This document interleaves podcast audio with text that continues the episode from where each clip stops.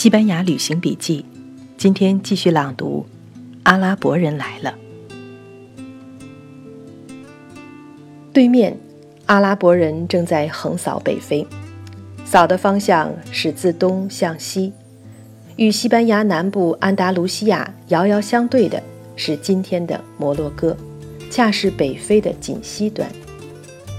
就在北非那一带，有一些土著的部落民，所谓柏柏人。阿拉伯人一路扫来，也一路征服着各地的土著，把自己的宗教带给他们，也把他们收入自己的远征军。这柏柏人正是日后攻下西班牙的主力军。正因为阿拉伯人是从北非的东头扫过来，所以他们要取得西班牙的话，最好是先到摩洛哥。摩洛哥和西班牙之间的直布罗陀海峡。在小比例的地图上都不怎么看得出来，在这里，非洲和欧洲几乎就连在一起了，好像轻轻架上一块跳板就可以跳过来。西班牙的地理位置本身恰好首当其冲，正因为直布罗陀海峡的便捷，西班牙本身也成为非洲与欧洲之间的跳板。不管是非洲有人看中了欧洲的珍宝，还是欧洲有人对非洲有了征服的野心，西班牙就必定是战将眼中的头一个目标，大兵们脚下的第一个战场。阿拉伯人直奔这块跳板而来，就在接近他的时候，被迦太基城死死挡住。柏柏人是一些分散部落，有些已被攻下。那些没有被攻下的，就加入了迦太基城的保卫战。由于希腊人和柏柏人的抵抗，这座城市坚持了很久，直到公元698年才全部陷落。信仰迦太基神的柏柏人开始在征服者的压力下改宗伊斯兰教，这个过程还没有彻底完成。迦太基城陷落仅仅十三年后的。公元七百一十一年，被征服的柏柏人已经被阿拉伯人当作先遣队送到了去征服西班牙的战场上。这真是天数！西哥特人的朝廷正一路腐败下来，天主教会又在排斥和迫害犹太教，西班牙正走在一段下坡路的谷底。而对岸的阿拉伯人的气势正如日中天。欧洲富裕丰饶的传说在向南穿过海峡来。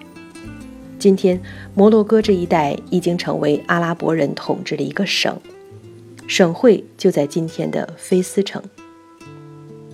一路杀来，伊斯兰已经是一个大帝国了。他们习惯把自己的统治者称为哈里发。哈里发派在这个省的代表叫做穆萨，在北非的辉煌战果，令穆萨站在海边北望西班牙的安达卢西亚，信心满满。穆萨先让一个释放的奴隶去探探虚实，这位阿拉伯勇士小试牛刀，登上了安达卢西亚一个安宁的港口小镇，一个突袭。轻易就抢回一大堆财物，于是那被阿拉伯人打败收编的柏柏人大军就被派出去了，领头的叫做塔里克。柏柏人最先登陆的，就是距离非洲最近的那一个点——直布罗陀，那是和西班牙相连、深入大海的一座小银山，就像个小岛的样子。直布罗陀海峡。以此命名。今天这个小小的岛是英国的领土，柏柏人这一登陆就给小岛定了名字。现在所有的历史书说到直布罗陀，大多会告诉你，入侵西班牙的柏柏人首领是塔里克，而直布罗陀的发音就拐着弯儿来自阿拉伯语的“塔里克的山”。今天的西班牙能变成欧洲最有异国风情的地方，就是从公元七百一十一年的北非入侵欧洲开始的。柏柏人曾经扫平西班牙，越过比利牛斯山脉，直入法兰西。可是你可以想象，前进的速度会越来越慢。打进去还算是容易的，要守住一片原本已经有自己深厚文化的异国土地，就完全是另外一个故事了。结果打过去又退回来，一直退到还剩大半个西班牙的地方。而欧洲稳住阵脚，就又开始推回来，稳稳神推回来一片，稳稳神又推回来一片，最后就又恢复了原状。欧洲是欧洲，非洲是非洲。可是，唯有处在边缘的南部西班牙，永远的被改变了。以前罗马人的入侵，西哥特人的入侵，他们都还是同一个欧洲。唯有阿拉伯人的入侵裹挟着非洲的风、中东的风以及冷色调的伊斯兰之风。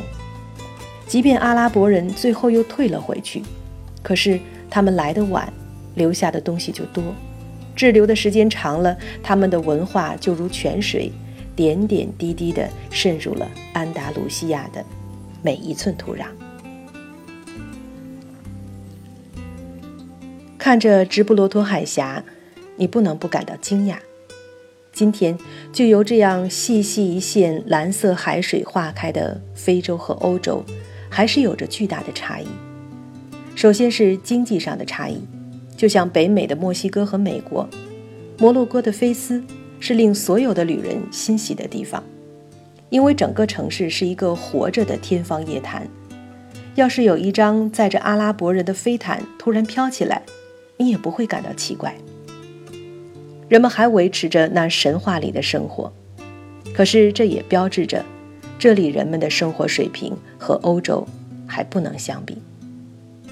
当然，今天那一线直布罗陀海峡，对非洲和欧洲来说就更不是什么障碍了。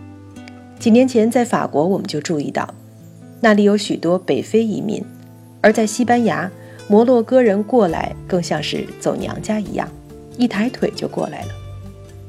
记得在马德里，我们旅馆楼下的餐厅里卖的好吃的油条，我们每天早上都要冲着这油条去吃早饭。那里的服务员是个摩洛哥小伙子，手脚勤快，对于不会西班牙语的我们非常耐心，给我们留下非常好的印象。后来问了朋友才知道，现在西班牙人和前来谋生的摩洛哥移民，在大城市存在一定程度的种族矛盾。也算是一个社会问题。八世纪铁骑直指北方的柏柏人一定没有想到，在一千三百年之后，他们的后代和西班牙人会是这样的一种关系。那么，当年柏柏人和阿拉伯人之间又是一种什么样的关系呢？阿拉伯将领穆萨让柏柏人塔里克领着大军在入侵西班牙的战争中打头阵。啃硬骨头时，心里的盘算怕是，等塔里克啃下硬骨头，他就跟进收获。没有料到，西哥特人的朝廷是如此腐败而不得人心。当年罗马人打西班牙，打了整整三百年，如今塔里克没费什么大力气，就扫荡了大片的西班牙土地。在那个年代，支撑士兵和将领去厮杀的。就是胜利后的抢劫。柏柏人迅速挺进，也就得手了大批金银财宝。这一来，急煞了阿拉伯将领穆萨，他竟然下令塔里克的军队停下来，等着他到前面去。塔里克怎么会肯停？就在这里，托雷多，他不仅打下了王宫，掠夺了二十五个价值连城的王冠，罗马人留下的稀世珍宝。还有嵌满珠宝的著名所罗门之桌。历史学家们的说法大致不错，这个被送往前方打头阵的勃勃人，在穆萨眼中一钱不值。